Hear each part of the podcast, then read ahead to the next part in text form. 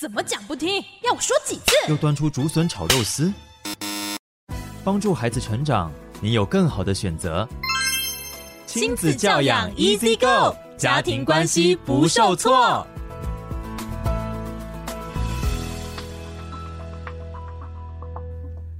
各位听众朋友，大家早安，欢迎来到教育好伙伴，我是雨珊。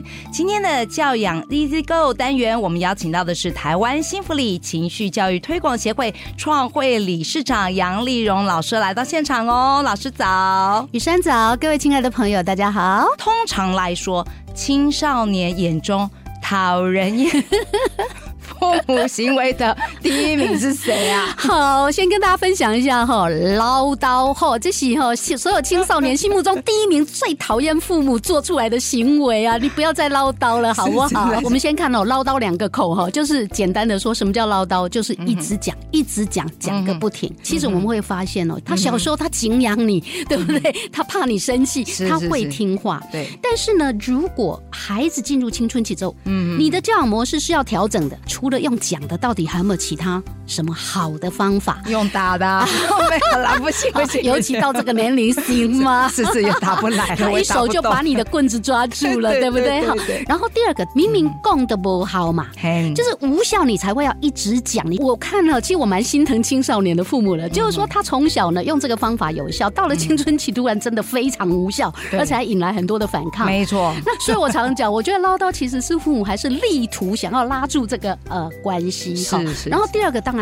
很会唠叨的父母，就是他的意志特别坚强。嗯。可是偏偏他的孩子也特别抵死不从，所以只好什么人生的嘛，所以只好不断的上演这一幕。所以我常常讲啊，爸爸妈妈用嘴巴管教，可是对不起，青少年都是用行动投票的。是是。甚至他跟你知道，我们看过很多孩子也很厉害。爸妈如果很唠叨，他就阳奉阴违。哦，好好好，然后一出去就把你的那个你的命令直接抛到脑后去了，对不对？老师你怎么知道我？儿子都每次我给他讯息，他都按赞。对，我说你在按赞什么？妈妈，你说的很好，做不做是我的事，对吧？哈，对对对，所以我觉得其实这里很有趣，就是说，如果孩子已经对你的唠叨正式提出抗议，表现的非常的抵死不从，你就知道这是一个很好的机会哦，就是你必得要改变了呀。所以我想接下来这一段呢，对很多爸爸妈妈来说，就是很非常大的重点。嗯，有效，你要学这个有效的管教呢，我今天贡献给各位的叫做三要四不。哦，还对，对青少年很重要。如果你重要的事情、非讲不可的事情，请你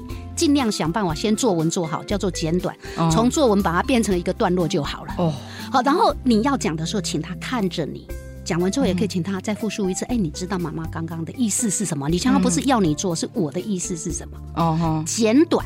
第二个客观，嗯、对青少年来说，因为他要长大，他要成为爸爸妈妈的小孩之外，我是一个独立的人。嗯、我最讨厌就是你说的话，我还都得要听。嗯，所以比较好的是说，哎，儿子啊，你可不可以去查一下？跟这个有关的资料，我们两个再来讨论怎么处理比较好。让他去找规则，不是比你自己想规则要轻松一点吗？真的，对，那只是我们不习惯嘛。嗯。然后第三个是用后果，自然合理的后果来让孩子去体会，让他决定、嗯、哦，为什么妈妈要这样讲？但他会觉得，会不会觉得我都在恐吓他？啊，我跟你讲，不要提早讲，就是说，其自然后果只要发生了就好。当然，提到的合理的后果，你可能会提醒他一下，但是一样嘛，简短啊，客观啊，嗯、所以你讲一下就好了，然后让他自己去体验。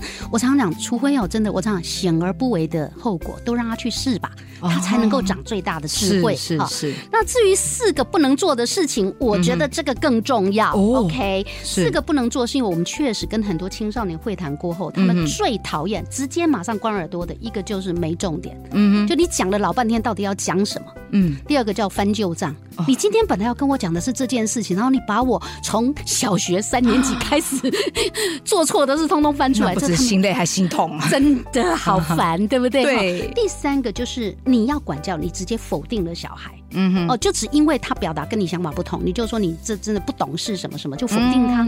第四个，有很多父母会用罪恶感。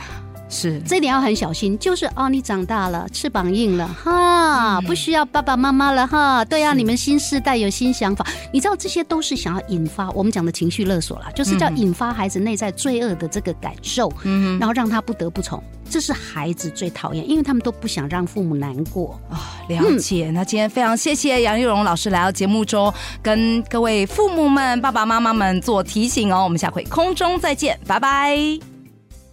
欢迎留言给予我们五星好评。收听更多节目，请到教育电台官网或 Channel Plus 频道收听。